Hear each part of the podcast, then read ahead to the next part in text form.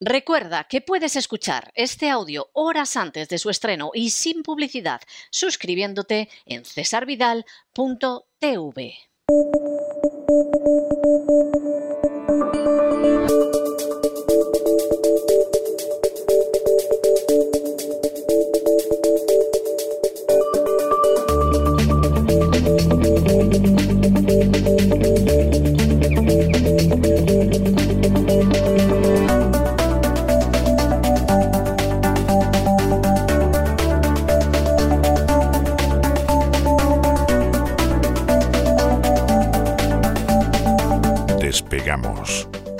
Lorenzo Ramírez. Corremos raudos y veloces hacia nuestro avión, atravesamos el umbral, nos tiramos en plancha sobre los asientos, nos abrochamos los cinturones, despegamos y nos vamos elevando por los aires hasta alcanzar nuestra altura y nuestra velocidad de crucero. A mi lado, como siempre, don Lorenzo Don Lorenzo, ¿qué hace usted con ese platito de pedir en la mano? Hombre, yo sé que aquí le pagamos poco, pero tiene usted también que colocarse en la esquina. ¿Cómo está la cosa en España? Explíqueme. Muy buenas noches, César. Hombre, afortunadamente en la esquina no, porque no trabajo en ningún gran medio de comunicación, ¿no? Entonces me puedo evitar no hacer la calle, ¿no? Que diría alguno. Estoy aquí con el platito. Eso, ha sido un juego de palabras malvado, de verdad. Le ha salido muy bien, ¿eh? Reconozco que es de esas cosas que lamento que no se me haya ocurrido a mí, pero, pero vamos, malvado, malvado, en fin. Estoy aquí con el platito, eh, me he pasado toda la mañana en, en una gasolinera a ver si había algún camionero de estos de los de Canadá, que, bueno, no salen en los medios de comunicación, bueno, ahora ya sí, ¿no? Ahora ya empiezan a salir los medios de, los medios de comunicación. Dicen que están contra la vacuna obligatoria. Lo, lo que están es hasta el gorro de, de Justin, ¿no? De Justin Trudeau. bueno, a saber dónde anda este hombre, ¿no? Bueno, bueno, primero Justin Trudeau, eh, Trudeau se ha escondido, él y la familia. Igual está en su casa, ¿eh? Tampoco descartemos que esté ahí en su casa, ¿eh? En un búnker, sí. Pero él lo primero que dijo era que había pescado el coronavirus. Claro, luego cuando se han enterado de que es él y la familia, vas a toda la familia también ha pescado el coronavirus o qué, ¿no? Y encima empezaron a llegar los camioneros y las iglesias de Ottawa empezaron a abrirse para alojarlos. Ciertas parroquias, ciudadano de verdad. Ciertas Algunas parroquias, no, ¿eh? Se colocaron de perfil por eso de que el jefe supremo no, no está en la línea de combatir las vacunas, sino rememorando viejos tiempos, ¿eh? Medio rememorando viejos tiempos, pero, pero, pero claro, vamos a ver, la Iglesia Católica en Ottawa es la tercera confesión religiosa, o sea, tiene un peso, pero un peso muy limitado, y entonces eso no ha influido al final mucho, ¿no? Pero bueno, está siendo tremendo, hasta tal punto que a pesar de que los medios de comunicación lo silencian, y en Canadá ya ha habido alguno que ha dejado caer que estos son los rusos, que ya sabe usted. Primero, eran los, primero eran los negacionistas, luego eran ya los supremacistas blancos. Sí, ¿Eh? y ahora son los rusos. Y ahora son los rusos. ¿eh? Bien, pues, pues en Estados Unidos, país donde vamos, eh, ya se imaginará usted cuántos prorrusos hay, en Estados Unidos los camioneros están empezando a movilizarse. Y, y como se movilicen, eh, ya se le acabó el carbón a esta gente porque, porque la unión de camioneros aquí en Estados Unidos es increíblemente poderosa. Es más, es más, le voy a decir más. Eh, el norteamericano no, no, es un problema que tengan solo los norteamericanos, pero sí es muy acusado aquí, que es el de ver el resto del mundo de acuerdo a su país. Cuando en su día se planeó el golpe de Estado contra Allende en Chile, se utilizó inicialmente a los camioneros pensando que lo de Chile más o menos sería como Estados Unidos. Y, les fue muy bien, o sea, colocaron verdaderamente al gobierno de Allende de rodillas ya solo para que le pegaran el tiro en la nuca, ¿no? Pero, pero efectivamente los camioneros tienen mucha fuerza y, y aquí se está produciendo, en vez del efecto Canadá, parece que el efecto inverso. Como le marchen sobre la Casa Blanca los camioneros a Biden, va a ser... lo que le faltaba al hombre este. ¿eh? Y otra cosa es que se, que se entere también, ¿no? Porque a lo mejor Biden está ahí tranquilamente en el despacho Val y a lo que se dé cuenta, tiene metido ya el retrovisor en, la ventana, ¿no? Porque este hombre eh, ya sabemos que anda un poco flojo, ¿no? De, de wifi, de, de la tarjeta de red, como suelo decir. Bueno, ¿qué está pasando allí? Pues básicamente que la gente ya está hasta el gorro, que se une el hambre con las ganas de comer y no son antivacunas, simplemente es un movimiento ciudadano con Voy por la libertad, que seguramente esté ya siendo infiltrado por nuestros sospechosos habituales y no descartemos que en cualquier momento alguien se lleve una pedrada o tengamos que lamentar alguna desgracia, entonces se les eche la culpa a todos ellos y al final, bueno, pues acabe como todo acabó en el asalto al Congreso de Estados Unidos, si tampoco hace falta irse mucho más lejos, ¿no? La verdad es que esto sucede así y bueno, de alguna manera todo el mundo está mirando a Canadá, todo el mundo, menos los grandes informativos, los españoles desde luego que no, porque lo utilizan simplemente para decir que hay unos antivacunas locos que resulta que tienen camiones y que van por ahí. Nada, un abrazo a estos señores que además son cada día más importantes ya no solo desde un punto de vista social, sino de economía pura y dura, porque la logística es determinante. Y si nosotros queremos comprarlo todo desde casita, ¿eh? dándole al botón, al clic, etcétera, etcétera, bueno, pues necesitaremos que alguien traiga las cosas, ¿no? Y la logística poco a poco eh, cada vez es más importante. Y con el COVID y las restricciones que se han producido, pues nos hemos dado cuenta, o se han dado cuenta algunos, que no entendían muy bien cómo podía ser que un producto del campo a la mesa pues tuviera un incremento eh, notable de precio. Bueno, pues efectivamente, una de las razones fundamentales, más allá de, las actividades eh, ilícitas que puede cometer cada uno, eh, que hay mucho intermediario y también ladronzuelo, pero básicamente esto es así, ¿no? Y bueno, pues aquí estamos, una nueva semana, terminando un mes de enero.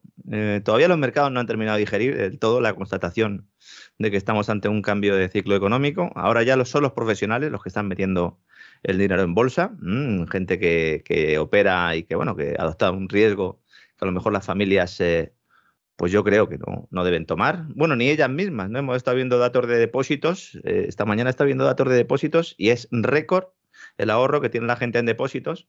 Fíjese cómo será la cosa que con el la inflación que hay, claro, e, efectivamente es miedo, puro y duro, ¿no? ¿Por qué? Porque, oiga, es que los, los, tipos de interés están bajísimos, no puedo coger un depósito a plazo fijo, la renta fija hace tiempo que dejó de ser fija, si me meto en bolsa, pues ahora es un momento complicado para profesionales, turbulencias, ¿qué hago? Guardo el dinero en un calcetín, en este caso en el banco, con, lo, con una inflación del 6, del 7%, bueno, pues básicamente lo que tenemos son unos tipos negativos, es decir, el dinero está perdiendo valor a marchas forzadas, pero la gente prefiere sacrificar esa pérdida de valor a cambio de tener cierta liquidez, lo cual demuestra hasta qué punto hay una ruptura total entre lo que están diciendo los políticos, lo que están diciendo los bancos de inversión y lo que, lo que sabe la familia en su casa, ¿eh? o el que tiene una pyme. ¿Cierto? Los que tienen una pyme en España que se preparen, porque la semana pasada dijimos que con la nueva reforma laboral lo que, lo que tendría que hacer el gobierno era lanzar un plan de fraude porque era un incentivo claro a la economía en B. Bueno, pues ya sabemos que la agencia tributaria eh, ha lanzado una campaña nueva este año personándose en las pymes para comprobar el nivel de facturación, metiendo ahí toda la pasta que haga falta. Para eso sí hay dinero, ¿no? Bueno, comentamos, no para sabemos. Bonus, para bonus. Para bonus, sí, sí, para bonus y para alguna cosita más. Vamos a ver hoy. No sabemos si, eh, bueno, pues este cambio de ciclo se va a producir de forma abrupta o con una suave pendiente, no lo sabemos, pero sacrificar crecimiento para contener la inflación, pues siempre ha sido el elemento que ha provocado los cambios del ciclo económico. Parece que ya nadie niega que la agresividad del Banco Central de Estados Unidos tendrá un coste importante en términos de PIB. Hablo de agresividad, de, de alguna manera, de acelerar, ¿no? Esa vuelta, entre comillas, muchas comillas, a cierta ortodoxia monetaria, subir un poquito los tipos de interés. Sobre todo después de que este fin de semana, el responsable de la Reserva Federal de Atlanta en Financial Times, la verdad es que yo me he quedado bastante sorprendido, Rafael Bostic, ha aprovechado una entrevista eh, para decir que igual la subida de tipos primera podría ser de medio punto en lugar de un cuarto de punto, es decir, 0,5%, lo cual supondría pues duplicar, evidentemente, la, el, ritmo de subida de tipos. Y esto coincidiría con algunas de las previsiones de bancos de inversión, sobre todo de Nomura, que yo creo que es el que ha sido más claro en esto, que creen que con varias subidas de un cuarto de punto no será suficiente y ellos apuntan directamente a marzo con una subida mayor de lo esperado. Esta mayor agresividad, si lo queremos llamar así, de la Reserva Federal para contener los precios, lo que va a provocar es presión en el Banco Central Europeo. Esta semana se reúne el Banco Central Europeo ya les avanzo que Christine Lagarde no va a decir que va a subir tipos ni de broma. En todo caso dirá que vigila la inflación de cerca. Mm. Esto de, vigilar la inflación de cerca es algo que nunca nos hemos parado, ¿no? nunca, nunca, nunca. Yo creo que es cuestión de colocarse al borde del camino y cuando de pronto alguien dice que viene la inflación, entonces tú te vas colocando más o menos al lado ¿eh? y, vas viendo a ver qué hace la inflación. Debe, ser algo así. A lo mejor irse a un supermercado, ¿no? Te vas a un supermercado y estás ahí y entonces eh, de vez en cuando miras a ver si han cambiado los precios. El problema de vigilar la inflación es que si tú estás así en el supermercado mirando eh, cuándo cambian los precios, cuando han cambiado, ya ha sucedido la inflación, esa que vas a, controlar. Con el Banco Central pasa un poco eso también, ¿eh? Claro, dice, no, estamos vigilando. Bueno, vigilando, usted está mirando los datos igual que los estoy mirando yo. Hombre, a lo mejor los tiene con unos días de antelación, pero mucho más no, ¿no? Entonces, al final hay presión en el Banco Central Europeo. De momento, no va a mover ficha, porque no se dan dos de las condiciones claves que sí existen en Estados Unidos. Crecimiento económico y empleo, fundamentalmente. Es que Estados Unidos va como un tiro, crecimiento económico, va como un tiro el empleo. Vamos a ver qué sucede en, los próximos informes, estos semanales, que saca el Departamento Laboral de Estados Unidos, porque va a buscar la Reserva Federal enseguida excusas para intentar reducir eh, este ritmo, por lo menos para lanzar algún tipo de mensaje diciendo, oye, que igual no vamos tan rápido, porque este es al final es la cocaína de Wall Street, ¿no? Necesitan este tipo de mensajes para ir dopados esos valores y seguir subiendo. ¿no? Aunque en el norte de Europa los niveles de paro son muy bajos, el crecimiento económico no indica recalentamiento ni de broma. De hecho, solo hace falta ver las cifras de Alemania para, para ver que lo que tienen son serios problemas. ¿no? Y en el caso de los países del sur, pues mucho menos. Aquí no hay ni crecimiento económico ni empleo. ¿no? Pero ojo, porque la trampa de la inflación es peligrosa y al final Lagarde en algún momento va a tener que subir los tipos de interés. Entonces, es un escenario que nadie... Ahí no hay más vuelta de hoja. Claro. Hay gente que sigue diciendo, bueno, no se van a subir nunca. Siempre, creo que ya he contado en alguna ocasión una anécdota, cuando en 2008-2010 eh, eh, trabajaba yo en el diario Expansión y entonces hice una entrevista con el responsable eh, de análisis de Anbank, el señor Fustega, además es, es un crack, este sabe de, lo que habla porque ha, estudiado muy la teoría de ciclos, él me decía, no te plantees en, una subida de tipos en Europa, por lo menos en la, próxima década. Y entonces, algunos planteábamos eso y decían, bueno, pero ¿cómo no puede ser? Pues porque eh, quebraría la Unión Europea. El problema es que ahora, si Estados Unidos sube tipos, consigue controlar la inflación, nos va a exportar la inflación de Estados Unidos a Europa. Todo esto con un euro con respecto al dólar en caída libre. ¿eh? Que ya no es que esté apreciándose el dólar, es que el euro está en caída libre en comparación con el dólar. Esto es presión, esto es presión. Entonces, al final, Lagarde tendrá que subir los tipos de interés. Es un escenario que nadie contempla a corto plazo, pero ojo, porque esta misma mañana, en un artículo de Reuters, así como quien no quiere la cosa, en el quinto sexto párrafo, las claves de la reunión del Banco Central, planteaban ya algunos analistas que si se traslada la inflación a los salarios, que esto aquí, en el sur de, Europa, digo aquí, en España, en Italia, eh, es complicado, pero en el norte de Europa sí puede ser, porque tienen una tasa de empleo eh, o una tasa de desempleo muy baja, con lo cual pues los trabajadores pueden negociar al alza esos salarios, pues ahí ya el Banco Central Europeo sí se podría haber obligado a subir tipos en 2023, otra vez el año 2023. Me lo voy a tatuar la espalda ya, el 2023. ¿eh? Así que mucho ojo. En Europa será el año de la vuelta a las reglas fiscales sean como sean. Todavía no sabemos cómo van a ser porque se van a modificar seguro. Y luego en Estados Unidos, en teoría, sería cuando finalizaría esta ronda de subidas de tipos, 2023-2024. Mm, entonces, pongamos la vista en ese punto y todo lo que suceda hasta ese momento van a ser propaganda, espejismos, circos de todo tipo. Mm. El economista jefe del Banco Central Europeo, Philip Lane, la semana pasada, dijo que si la inflación se va por encima del 2% al final de este año, habrá que empezar a plantearse subir tipos de interés. Eh, mm, yo no sé, me parece, podrían haber puesto una cifra más alta, porque es que el objetivo del 2, cerrar este año el objetivo del 2, lo comentamos la semana pasada, me parece ciencia ficción.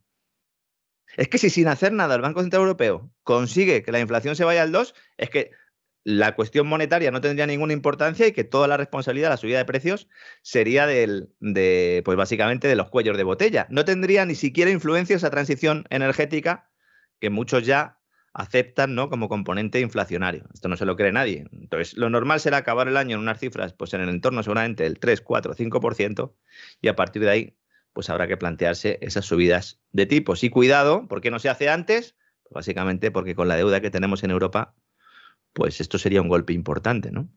Hay que ver todos los movimientos que se están produciendo ahora, tanto en términos electorales como en términos de negociación en Bruselas, como un posicionamiento de todo el mundo para el año 2023-2024, que es el año en el que se producirá ese ajuste, cuando ya nos empezarán, pasaremos de la recuperación extraordinaria haya mensajes del tipo de, bueno, hay que ir preparándose porque hay cierta desaceleración. ¿Se acuerda usted de Zapatero, no? Con la desaceleración. Me acuerdo de la desaceleración, sí. Y utilizaba otros términos también muy graciosos. Yo no sé quién le inventaba esas cosas a Zapatero, pero lo de la desaceleración era una de hmm. ellas. El crecimiento negativo era otra. O sea, pero ¿cómo se puede crecer negativamente? O sea, entonces, para no hablar de decrecimiento, había un crecimiento negativo. Eso lo hacen las empresas, eso lo hacen las empresas también, cuando dicen, bueno, este trimestre crecimiento negativo. Oiga, eh, no. va a haber un crecimiento negativo, o sea, si es que es imposible, es contradictorio, ¿no? O sea, es, es como un calvo melenudo, o sea, es que, es que no puede ser, ¿no? O un melenudo calvo, ¿no? Sí, entonces ese mensaje empezará, nos, dirán aquello de hay que ir viendo cómo gestionamos el aterrizaje suave. Ese tipo de, mensajes también. Eso era lo que iba a pasar en el sector inmobiliario, decía María Antonia Trujillo. Decía que se iba a producir un aterrizaje suave de los precios. Después de que explotó la burbuja, se llevó delante pues, eh, la mitad del sistema financiero español y prácticamente todas las promotoras españolas. Muy bonito. Menos mal que fue suave. ¿eh? Menos mal que fue suave. Si llegamos a ir sin tren de aterrizaje, pues no sé dónde habríamos acabado, ¿no? Entonces, últimamente hablamos mucho del tamaño del balance de la Reserva Federal, pero no del que tiene el Banco Central Europeo. Últimamente estoy con Powell que no puedo. A ver, en términos proporcionales, es mucho mayor el del BCE que el de la Reserva Federal. Supera los 8,6 billones de euros, que son equivalentes al 82% del Producto Interior Bruto de la Eurozona.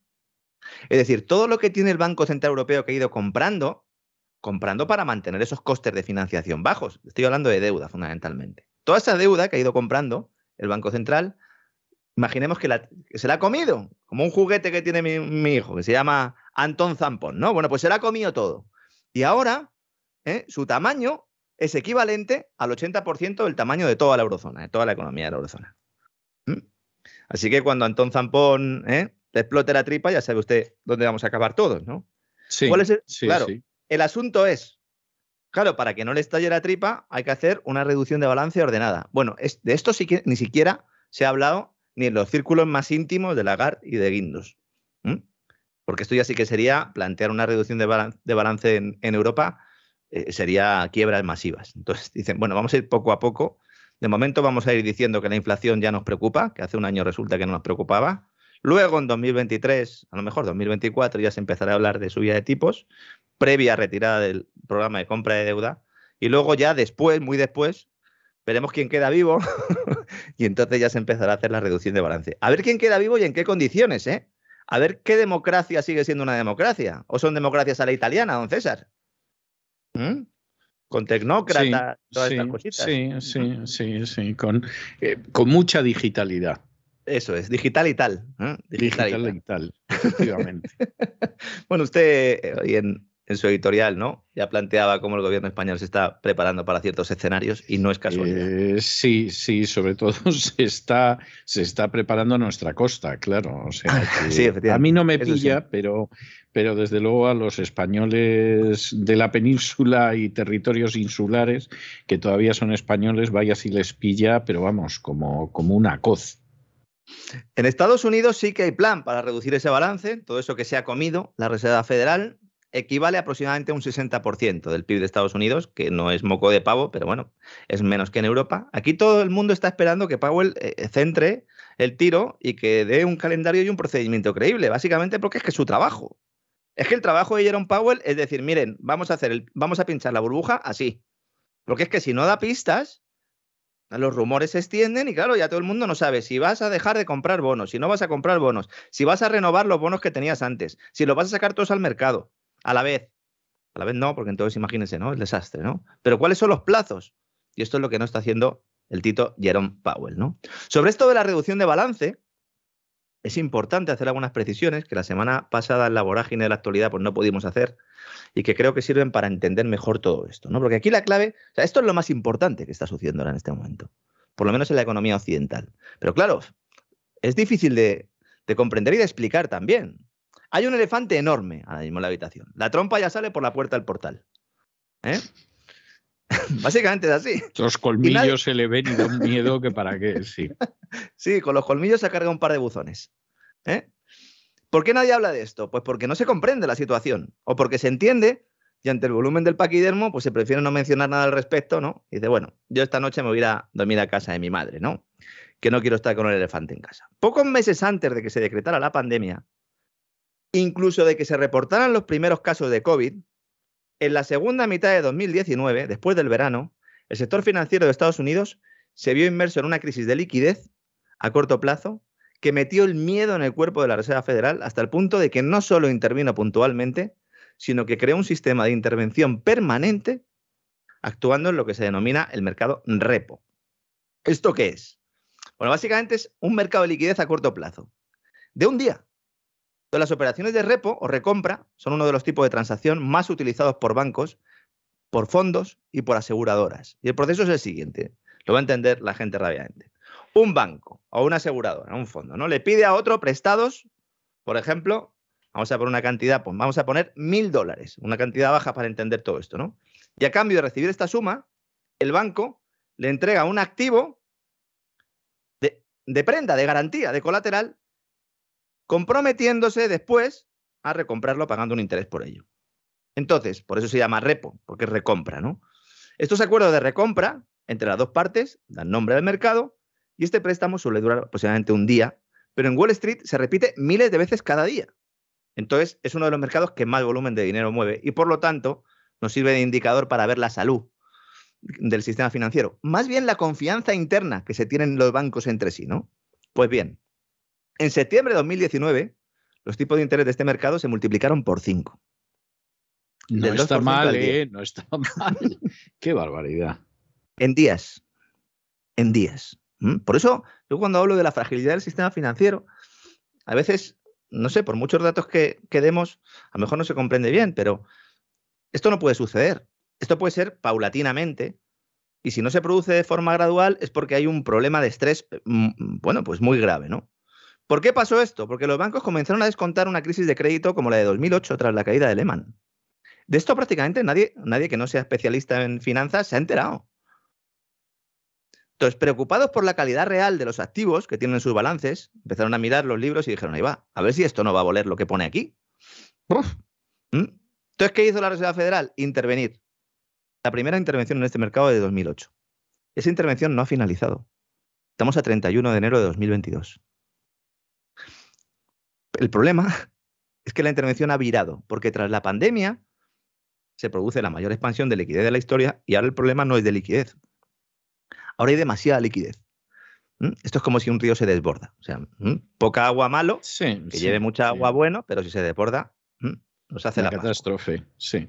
Exacto. Entonces, ¿qué está haciendo la Reserva Federal? Cada día está retirando dinero del sistema, drenando liquidez. Es como si hubiera metido unas bombas de agua en el río empezara, o de la presa y empezar a sacar el agua. ¿Eh? ¿Para qué? Pues para limitar ese efecto nocivo que ha tenido la barra libre en los cimientos de la economía del país, que está creciendo como un tiro y con una inflación que va de bocado, va como un caballo loco.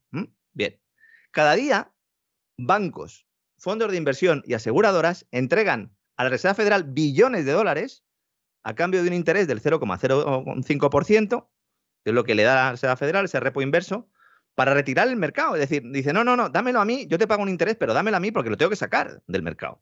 Porque está inundando el mercado monetario.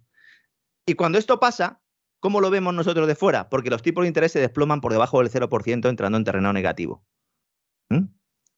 Es decir, el que tiene deuda es bueno que tenga deuda porque cada día que pasa esa deuda no solo por términos de inflación, sino por ese tipo de interés, es más barata refinanciarla. Entonces, es mucho mejor estar endeudado que no estar endeudado. El mundo al revés, ¿no? Esto es lo que han potenciado durante los últimos años. Esto es una consecuencia clara, se les ha ido de las manos. Sí, da la sensación de que efectivamente se les ha ido de las manos, efectivamente. El otro día comentábamos que esto no es porque sean muy tontos. Eh, la Reserva Federal seguramente estén los mejores del mundo en, su trabajo. ¿Mm? Seguramente estén los mejores del mundo. A lo mejor hay alguno que no, tal, pero fundamentalmente, oiga, si yo tuviera que elegir un consejo de gobierno, eh, elijo el de la Reserva Federal, no me voy a quedar con el del Banco Central Europeo. ¿Mm? Entonces, de ahí la importancia de la reducción de balance prevista para después del próximo verano. El verano, el, tercer trimestre va a, ser, va a ser complicado desde el punto de vista financiero. ¿eh? En ese momento la liquidez se va a reducir, tanto si no se renuevan los vencimientos de deuda como si ponen en el mercado los activos, los bonos Estados Unidos a 10 años y las cédulas hipotecarias, que es lo que se ha comido la comida de Antón Zampón versión Reserva Federal, ¿no? Entonces, todo esto lo está comprando todos los meses. Esto es el plan de estímulos, fíjese. Cuando yo siempre digo mal llamado plan de estímulos. Por eso es un mal llamado plan de estímulos. Esto no es una ensaladita de verdura, no, no, estos son los huevos con chorizo a diario. Bien. La gasolina que ha estado impulsando a Wall Street en los últimos años se acaba. Y esto es lo que está ahora provocando pues, todo este lío bursátil, ¿no? del que ya hablábamos la pasada semana, y que tras la intervención de Powell se ha agudizado. ¿no? Yo entiendo que esto es un poco complicado, pero no por ello menos relevante. ¿no? De hecho, como decía antes, yo creo que es lo más importante ahora en la economía mundial, junto con la gestión de la crisis inmobiliaria y de deuda que, que haga China, que eso es una gran incógnita, eso es un papelón también, la que tiene ahí el gobierno chino. Pero claro, mm, de esto pues eh, no se habla en los telediarios y la gente no se entera, ¿no? Hoy, por ejemplo, estaban con la matraca todo el día diciendo aquí en España que la inflación se contiene, porque la inflación está en el 6% en lugar del 6,5% de diciembre. ¿eh? ¿Qué le parece? ¿Eh? No, no. La gente contenta, ¿no? Dice, no, oiga, ¿y por qué, por qué es menor la inflación este mes, en enero? Por los precios de la energía. Y claro, ya uno le da la risa, ¿no? Dice, ¿cómo, cómo va a haber bajado la inflación por los precios de la energía, oiga. O, bueno, al final yo entro también en la trampa. ¿Cómo ha crecido menos la inflación por la variación de la energía? Pues básicamente porque si comparamos los precios de la energía de enero de este año y de enero del año pasado, no en absoluto, sino en tasa de crecimiento, crecieron más en enero del año pasado. Efecto estadístico puro y duro que no sirve para nada, porque ahora el que va a echar gasolina está pagando la precio de oro, pero nunca mejor dicho, a precio de oro. Y el que va al supermercado, bueno, pues igual se encuentra ahí a Lagarde o a Guindos vigilando la inflación. ¿eh? Si se los encuentran, pues nada, háganse un selfie y ponen el hashtag la voz eh, César Vidal y así pues nos echamos unas risas. Además es que resulta que el dato de IPC de hoy, el indicador de precios al consumo, es distinto porque es que han cambiado la metodología para calcularlo y ya es un poco cachondeo, ¿no? Como, dice, no, es que lo cambiamos cada cinco años. Ya, oiga, pero mm, es que ahora tocaba. Bueno, pues si ustedes lo van cambiando, se va cambiando porque se dice que los hogares poco a poco van variando patrones de consumo, que esto es cierto, y que como se varían patrones de consumo, pues entonces hay que ir cambiando la ponderación, el peso que tiene cada tipo de bien y servicio en el cálculo del IPC. Digo, bueno, puede ser usted, como yo tengo mucho tiempo libre, ¿eh? ¿verdad, don César? He dicho, me voy a ir al, al Instituto Nacional de Estadística y voy a ver qué es lo que han cambiado esta gente, ¿no? Y resulta que lo que han considerado es que eh, los alimentos, las bebidas y el vestido, pues ya no pesan tanto como antes. Es decir, la gente ya no come, bebe y se viste como antes. Entonces, bueno, pues vamos a reducir la ponderación de estos bienes. ¿eh? Y ya está. Y así, oiga, pues eh, nos sale un IPC un poquillo más bajo, pues estupendo. Pues yo no sé si es que la gente realmente ha dejado de comer, de beber y de vestirse, pero yo sigo pensando que si uno habla de cesta de la compra, las tres primeras cosas que se le ocurren, seguro que son alimentos, bebidas y vestido, ¿no? Totalmente. claro, al final todo es una cuestión de los bienes que escojas y de la ponderación que le des. En todo caso, se mida como se mida, la inflación está ahí y en España es el triple del objetivo que marca el Banco Central Europeo. Fantástico, fantástico, sí. Va como un tiro la inflación. Debería ir el empleo, el crecimiento económico, pero lo que va como un tiro es la inflación. Es, es bien triste y bien lamentable. No descarte que, escuchemos a Calviño en algún momento diciendo que la inflación es un indicador de que la economía va bien. Pero vamos, eh, no le quepa la menor duda. O sea, no, no sería la primera vez que profieren afirmaciones de ese tipo. O sea, eh, como cuando dicen, eh, como cuando determinado sujeto dijo que las colas que había para comprar en Venezuela eran una señal de que la economía iba bien, no había nada más que ver la gente que quería comprar. Sí, pues sí. Igual, igual, igual. Errejón, ¿no? Era Íñigo Errejón. fue, Errejón. El que comentaba esto. Sí, sí. Sí, sí, sí. Solo hace falta que ver también las colas que había para huir del país. Yo no sé si en este caso también sería porque tenían ganas de hacer viajes y tal, ¿no? Seguramente eso muestra a la gente que está dispuesta a hacer turismo en Venezuela. Sí, el, el elfo Errejón decía unas cosas tremendas. Sigue, ¿eh? sigue diciéndola. Lo que pasa es que ahora le vemos menos. ¿eh? Yo de vez en cuando veo algún vídeo que me pasan por ahí y el hombre está, está bastante mal. Porque está en crecimiento negativo en términos políticos está en crecimiento negativo y entonces cada vez pues eh, se le ve menos, ¿no? Pero, vamos, y ya de por sí que era chiquitillo, pues fíjense usted. Bueno, eh, cuidado a ver si al final nos van a hacer como los de Netflix, ¿no? Que ya al final la de Blancanieves y los siete enanitos no, porque a ver qué va a pasar con los enanitos y tal. Exactamente, sí. Y claro, ¿eh? esto es tremendo, ¿no? Lo que está ocurriendo en nuestros días, ¿no? Bueno, básicamente la eurozona tiene una inflación del 5%, cierre de diciembre, es la cifra más alta de toda la serie histórica, que arrancó en el 97. También es verdad que con el euro no llevamos mucho tiempo, pero evidentemente tendrá que elegir la señora Lagarde. Se pondrá de perfil todo lo que pueda, pero en algún momento cambiará el discurso y cuando cambie, entonces leeremos un montón de editoriales y sesudos artículos diciéndonos no hay derecho a que el Banco Central Europeo solo tenga en cuenta los intereses de los países del norte, etcétera, etcétera, etcétera. Los frugales, los frugales. La culpa la tenemos nosotros, es decir, yo esta mañana he estado viendo también una propuesta de, de modificación de reglas fiscales que hacía el Instituto del Cano, eh, uno de los economistas, que además yo creo que nos sigue, porque en algún momento ha comentado algo que, hemos dicho aquí y tal. ¿También? ¿Ese también? Sí, sí, yo creo que sí. Sí, bueno, al final damos alguna información que otra interesante y tal, y al final, bueno, pues están ahí. Y comentaba el hombre este, decía, no, bueno, las reglas fiscales eh, están ahí y tal, no se pueden cumplir, hay que cambiarlas para dar más credibilidad a las reglas fiscales. Digo, hombre, si las ah, cambias, no le puedes dar credibilidad a las reglas fiscales, ¿no? Muy bien. Yo entiendo que están intentando hacer un encaje de bolillas como buenamente puedan, Luego llegaremos al punto de que, en el que ya estamos ahora diciéndonos que la inflación hay que medirla a largo plazo. Pues cuando la, cuando la, cuando la mides a largo plazo, llega un momento ya en el que ya el monstruo lo tienes ya dentro de casa y ya pues se ha comido a tus hijos, ¿no? Entonces, mm, en algún momento tienen que cambiar el discurso. Así que no les engañen. Hay un mecanismo claro para salir de todo esto. Gastar menos de lo que se ingresa. Ya está. ¿Qué hay que hacer? Que esto implicaría una reforma fiscal. Eso lo decía una persona con la que yo tuve mucha cercanía y luego hacía todo lo contrario. Y todos los años en la junta de accionistas decía: el secreto está en gastar un euro menos de lo que se gana. Y era es mentira. Uno que escribió un informe, ¿no? Un informe. era, no, no, no, era el del ah, informe, era, un amigo pequeño del del informe, pero ah. un gran pequeño amigo, aunque parezca contradictorio. Y de hecho lo soltaba todos los años y resulta que teníamos agujeros de centenares de miles de euros todos los años.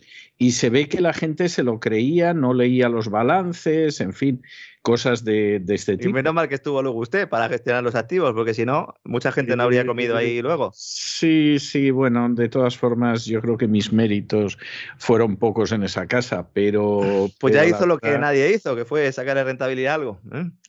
Sí, de todas formas, de todas formas. O sea, es que había un gasto que era imposible tapar el pues agujero. Pues ese es el asunto. Mire, es, que es el, es el, mejor ejemplo ese. Cuando uno tiene un gasto que no puede tapar el agujero, lo que tiene que hacer es hacer una reforma estructural de sus cuentas. En el caso español, reforma fiscal. No vamos a hacer ahora una reforma fiscal. Claro que hace falta una reforma fiscal, pero una reforma fiscal no es subir los impuestos para intentar acercarnos un poco al nivel de gasto que tenemos. La reforma fiscal es decir, oiga, tenemos este gasto, ¿cuánto podemos reducir? ¿Cuánto podemos reducir eh, eh, de verdad? Es decir, no, pues venga, lo reducimos, lo reducimos a cero y acabamos, ¿no? Con toda ayuda pública. No, eso no se puede hacer tampoco, pero un plan ordenado, decir, oiga, pues mire, las pensiones prioritarias, ¿no? Prestación por desempleo, ¿qué vamos a hacer con ellas? ¿Cómo vamos a funcionar? Y entonces haces una reforma primero del gasto. Y luego dices, muy bien, pues ahora con este gasto impepinable, vamos a ver cuántos ingresos puedo tener. Que yo puedo tener un sistema tributario que me permita sin acabar con la iniciativa privada financiar ese gasto, estupendo. Que no, pues entonces tengo que seguir bajando gasto. Y así hasta que tenga una balanza. ¿Mm? Esto el ministro de Hacienda lo sabe perfectamente, pero claro, el ministro de Hacienda lo que quiere es dinero ahora. Y lo quiere ya. ¿Para qué? Pues para aumentar el gasto público y con eso comprar votos.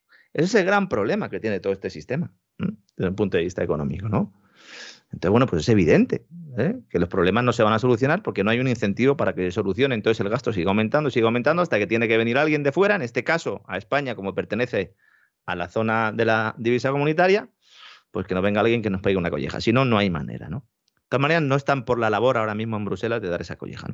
Y los que están de fiesta son los bancos, que comienzan a ver cómo sus acciones repuntan ante este entorno alcista de tipos de interés, claro. No olvidemos que los bancos se benefician del incremento de los intereses cuando hacen su negocio principal, que es dar créditos y captar depósitos, y de esa intermediación deberían sacar el dinero de su negocio principal, aunque últimamente saquen sus ingresos de las comisiones por supuestos servicios financieros que luego no prestan, o por productos que son una basura en términos de rentabilidad, pero que permiten a las entidades hacer caja a costa de los incautos clientes, lo que toda la vida ha sido un timo o una estafa, que es lo que se está haciendo en el sistema financiero español, vendiendo fondos de inversión de los propios bancos y vendiendo planes de pensiones. Ejemplo, planes de pensiones. En España son un auténtico timo. Lo explicamos hace tiempo en un programa especial en el que explicábamos cómo los bancos aprovechan el desconocimiento de los clientes para, con la colaboración de Hacienda, hacer presentar este tipo de productos como atractivos desde un punto de vista fiscal. Entonces, claro, es una especie de cebo, ¿no? Se pone ahí un cebo, muchos hogares dicen, ah, bueno, voy a ahorrar porque además, fíjate, el sistema de las pensiones está quebrado, etcétera, etcétera. Voy a dedicar una parte de mi ahorro anual a aportar a estos planes de pensiones. Especialmente al final cada año, al final de cada año, ¿no? ¿Por qué? Pues porque se junta pues ese ahorrillo, esos ahorrillos que hayas podido tener con las ofertas de las entidades que ponen toda la carne en el asador y lanzan muchas promociones muy agresivas para cerrar el año por todo lo alto. Bien, pues resulta que Santander, CaixaBank y BBVA, que son los tres mayores bancos españoles y que además tienen los cinco planes de pensiones con mayor número de partícipes, resulta que tras analizar durante los últimos cinco años, lo ha hecho una firma que se llama Mi Capital, tras analizarlos, estos, estos planes de pensiones en los últimos cinco años, excluyendo el 2021, la rentabilidad de ninguno de estos planes iguala la inflación. Es decir, excluyendo el año de la inflación, de 2016 a 2020, ninguno de estos planes de pensiones iguala la inflación. Es decir, que en todos ellos han ganado más los bancos con sus comisiones que los partícipes, que de hecho han perdido dinero, crecimiento negativo. Fantástico, fantástico, eh, conmovedor verdaderamente. Es que no es que sea uno, el de, alguna entidad, no, no. Estamos hablando de un producto financiero que es un timo. Y que mucha gente pone, mete su dinero por las dos razones que decía antes, la fiscal por un lado y luego, evidentemente, la de ahorro a largo plazo. Pero es que hay otros productos que sirven para ahorrar a largo plazo. O mejor dicho, había. Porque antes había productos de ahorro a largo plazo porque había unos tipos de interés, más o menos mm, en una situación más o menos de mercado, vamos a dejarlo ahí, porque había productos de seguro también que se encargaban de todo eso, pero con la política monetaria de los últimos años, todo eso se ha ido por el desagüe. Esa es una de las razones por la que las familias tienen depósitos. Porque es, o me, o me quedo en un depósito, o compro acciones o un fondo de inversión. Y claro, Ahora estamos en un momento eh, pues de cambio de ciclo, como estaba diciendo. Sí. Y el inversor conservador no se va a poner ahora a comprarse acciones de empresas norteamericanas. Ahora, va a decir, venga, voy a aprovechar el Nasdaq. Hombre, pues sí, a largo plazo a lo mejor sí, pero cuidado con los experimentos. ¿eh? Cuidado, porque claro, el inversor conservador, además por definición, no suele tener eh, mucha formación económica, ¿no? Que luego esa es otra. Hay mucha gente que dice que esto en España sucede porque no hay, no hay cultura ni hay educación financiera. En Alemania hay cultura y educación financiera y las familias también están ahorrando en depósitos fundamentalmente. Claro. ¿Tiene que ver? Sí, tiene que ver, pero no es la principal razón, ¿no? Entonces, los bancos que están haciendo, fundamentalmente, gastarse la pasta en labores comerciales en lugar de dedicarla a una gestión de calidad de estos productos. Entonces, los clientes fidelizados durante años, todavía hay mucha gente que sigue con su banco de toda la vida, pues van aportando religiosamente el dinero sin pedirles demasiado a cambio. Sin liquidez, porque tampoco pueden recuperar ese dinero porque es un plan de pensiones y con elevadas comisiones. Pues ya me dirá usted, don César. Es el peor producto que hay, seguramente, ¿no? Oiga, me, clavan comisiones, no me dan rentabilidad, no puedo sacarle la pasta. Oiga, pues ¿esto qué es? Ah, no, es que me la puedo deducir en el IRPF. Ya, oye, pero ¿te compensa? Haz cuentas, muchacho. Así que miremos con detalle los productos que contratamos, miremos las comisiones que pagamos por ellos y luego, pues, aunque el pasado no determina el futuro, pero miremos un histórico de rentabilidades. A ver si es que nunca ha conseguido batir la inflación el plan de pensiones. Pero bueno, los bancos, como digo, están de celebración por el entorno alcista de tipos de interés. Cuidado también porque esto es un arma de doble filo. Si sube el coste de la financiación, también subirán los impagos, ¿no? Y entonces veremos qué morosidad real tienen los bancos. Veremos la calidad de ese balance lleno de activos cuyo precio real desconocemos y seguramente también desconocen los propios gestores de los bancos y el impacto que tenga ese cambio de ciclo en países como España con un desempleo masivo. ¿eh? De momento ya tenemos un indicador muy parecido al de 2011, que es el de la morosidad del sector público. ¿Se acuerda usted cuando empezó la otra crisis? Aquello que se decía de los impagos a proveedores, que ni comunidades autónomas ni ayuntamientos, se decía fundamentalmente, ¿verdad? Las comunidades autónomas son muy malas, no pagan a los proveedores. Sí. Ahora mismo el sector público español debe 90.000 millones de euros a los proveedores. Es que, es que son, vamos a ver, nos reímos ya por, por no romper a, en amargos sollozos, pero verdaderamente es que, es que clama al cielo, ¿eh? O sea, yo no sé qué está hablando de morosos y deudores y retrasados en el pago la hacienda de este país, cuando el mayor moroso con diferencia en España es precisamente el Estado, ¿no? en sus distintos estratos y manifestaciones. Bueno, en este caso además la Administración Central, porque la Administración Central es responsable de más de la mitad de esos 90 millones de euros. antes eran las comunidades autónomas, tal, hubo un plan de liquidez, lo que queramos. 90.000 millones de euros es un poco menos que la cantidad que se paga en pensiones todos los años en España. Sí, sí, sí, sí, sí, sí. Entonces, sí. entonces eh, estos proveedores se les debe el dinero por bienes y servicios que han entregado o trabajos que han realizado en los últimos tiempos. O sea, esto no es que se, va arrastrando un poco, sí. He ido a ver la evolución, digo, bueno, a ver si es que había ahí una bolsa todavía. En el último año ha crecido esta cifra un 30%. Esta es la recuperación, ¿no? El escudo social, ¿no? Sea, está el gobierno diciéndonos que, ha logrado la mayor declaración, bueno, los mayores ingresos fiscales en un año de la historia, que está sacando pecho ahora Hacienda, diciendo, miren, qué bien, esto es estupendo. ¿eh? Y al mismo tiempo, no le están pagando a los proveedores 90 mil millones de euros que les deben. Entonces, se lo echan en cara algunas asociaciones a la ministra de Hacienda y dice la ministra de Hacienda, bueno, vamos a hacer un plan de pago a proveedores. Lo mismo que se hizo en su momento con Mariano, ¿se acuerda? ¿no? Dice, bueno, ¿cuánto se debe aquí? ¿90.000? Bueno, vamos a poner de momento, vamos a poner 2.000. Dice, oiga, ¿pero qué tipo de broma es esta? ¿Cómo, que 2.000? Pero si debe usted 90.000. Diga, no. Ya, bueno, no, es que no hay dinero. Pero ¿no está usted diciendo que ha tenido la mayor recaudación fiscal de la historia? Es que es tremendo. 220.000 millones de euros. La mayor recaudación de la historia, 2021. 220.000 millones de euros. Cuando uno paga una multa a tiempo, cuando no la paga, cuando no presenta la declaración antes de la fecha límite, Hacienda te cruje. Pero si el sector público es el que no paga, no pasa nada. Además, es que estamos incumpliendo una directiva europea. Ahora que está tan de moda eso de decir, no, es que nos lo dice Europa.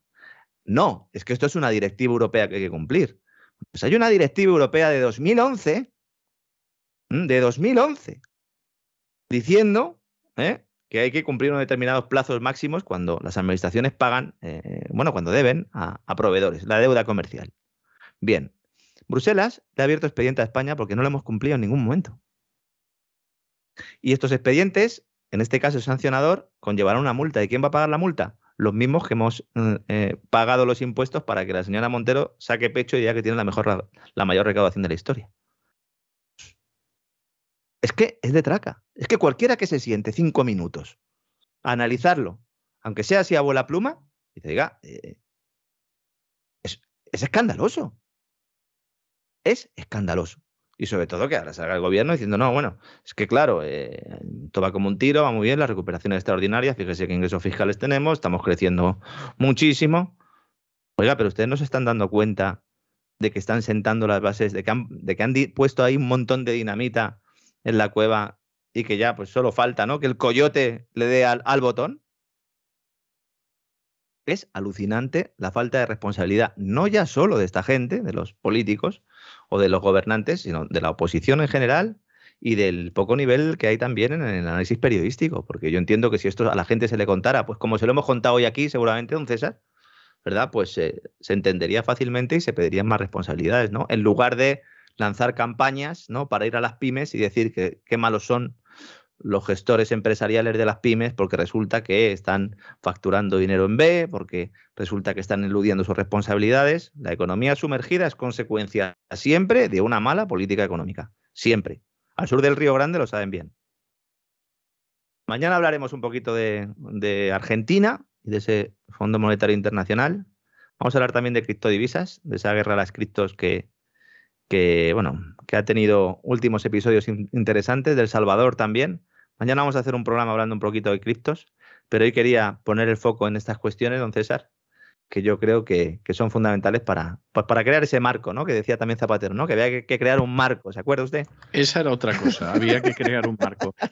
Zapatero dijo una serie de tonterías que se han quedado, como diría alguno, instaladas en el lenguaje, que efectivamente fue lo que pasó con él, sí lo, del talante, lo del talante se dice menos mm. porque, claro, ya lo del talante ya había pitorreo al final con ello, ¿no? Pero sí, sí, lo del talante ya fue un... Fíjese que quien empezó diciendo lo del talante fue Fernando Vizcaíno Casas. Sí, ah, no sabía eso, ¿no? Sí, sí, empezó Fernando Vizcaíno Casas porque él empezó, cuando le decían que si era un facha, etcétera, etcétera, que lo era, pero cuando se lo decían y él era una persona que nunca disimuló que era franquista ni nada por el estilo, las cosas como son, pero efectivamente le atacaban y tal. Y entonces él solía decir que la gente a veces insistía mucho en la filiación política y que no era cuestión de filiación política, sino de talante. Y entonces él decía, por ejemplo, a jugar al dominó nos reunimos Buero Vallejo, que era comunista, eh, Bardén, pero el director de cine, que era también del Partido Comunista, eh, no recuerdo quién más, y él, ¿no? Y entonces jugaban al dominó, eh, él se llevaba muy bien con Bardén y con los otros porque fue posiblemente el primer abogado en España que se ocupó de causas relacionadas con el cine. ¿Eh? Y entonces tenía muchos amigos en, ese medio, etcétera. Y entonces el primero que empezó a hablar de talante fue Vizcaíno Casas. No sé quién se lo pasaría a Zapatero, y por supuesto no le dijo que lo utilizaba Vizcaíno Casas, porque si no Zapatero hubiera hecho y, hubiera utilizado alguna otra palabra, ¿no? Pero, pero sí, sí, es, es así. Eh, lo del talante es una de las cosas que, viene de, de Vizcaíno Casas. Que no se quedara el talento, ¿verdad? Y si el talento. no. no. es que, es que Zapatero no tenía talento. Incluso, fíjese, el talento para ganar dinero después, yo creo que ha estado más relacionada con la capacidad para la trapacería de Moratinos que con el talento de Zapatero. Pero bueno, es. Y con lo que dejó hacer durante su presidencia a, a sus ministros, entre ellos, pues tanto Moratinos como el de defensa, ¿no? Como Bono, efectivamente, que es ese señor que se ha llevado los archivos del CNI. Yo no tengo intención de escribir la historia del CNI, pero si alguna vez lo hiciera, iría a ver directamente a Bono y le diría, mire, déjeme ver los PDF que Tenemos un expediente usted los tiene todo y en el CNI me van a pedir permiso, me van a decir que esto está clasificado y tal. Usted que lo tiene todo, déjemelo ver y, en fin, seguro que, me voy a adelantar mucho más que si voy por la vía oficial. A ver si va a tener él también la, la denuncia esta de, de, Margarita Robles, ¿no? La querella que se presentó por esos 6 millones que andan por ahí perdidos, que parece que se, que se había perdido también la Audiencia Nacional, el, la querella, eh, pues nada, a lo mejor también la tiene él, ¿no? Bueno, yo lo que creo que se han perdido no son los millones, es la querella. O sea, los millones seguro que están a buen recaudo, yo de eso no tengo la menor duda, pero la querella no aparece ni para atrás. O sea, eh, lo cual es bastante significativo de cómo pues funciona la administración de justicia en España. Mire, le voy a echar una mano a, la justicia española. ¿eh? Que busquen el en las diligencias previas, procedimiento abreviado, número 000056 barra 2021. Vayan ahí a lo mejor ahí encuentran la querella. ¿eh? Le voy a echar una manilla. ¿Mm? ¿De acuerdo? Me parece, me parece fantástico, pero bueno, funciona así. Usted ya sabe que, que, en España te llamas Jordi Pujol y resulta ah. que la agencia tributaria mm. pierde tu expediente hasta que ya ha prescrito el posible delito fiscal. O sea que pasan estas cosas, o sea, no, no, no cabe engañarse al respecto. Y bueno, pues eh, España, no voy a decir que es different, porque se parece mucho a los países del sur del Río Grande, pero pero efectivamente es un país donde suceden cosas como mínimo, como mínimo peculiares. Por cierto, le digo no buenas noches, sino hasta dentro de un rato, porque dentro de un ratito, enseguida nos vamos a encontrar en el Así fue España, todavía así fue Hispania, y vamos a seguir relatando cómo discurrió el cristianismo en esos primeros siglos de, del Imperio Romano. O sea que, que hasta dentro de un rato, don Lorenzo. Hasta dentro de un rato. Un fuerte abrazo, don César. Un abrazo.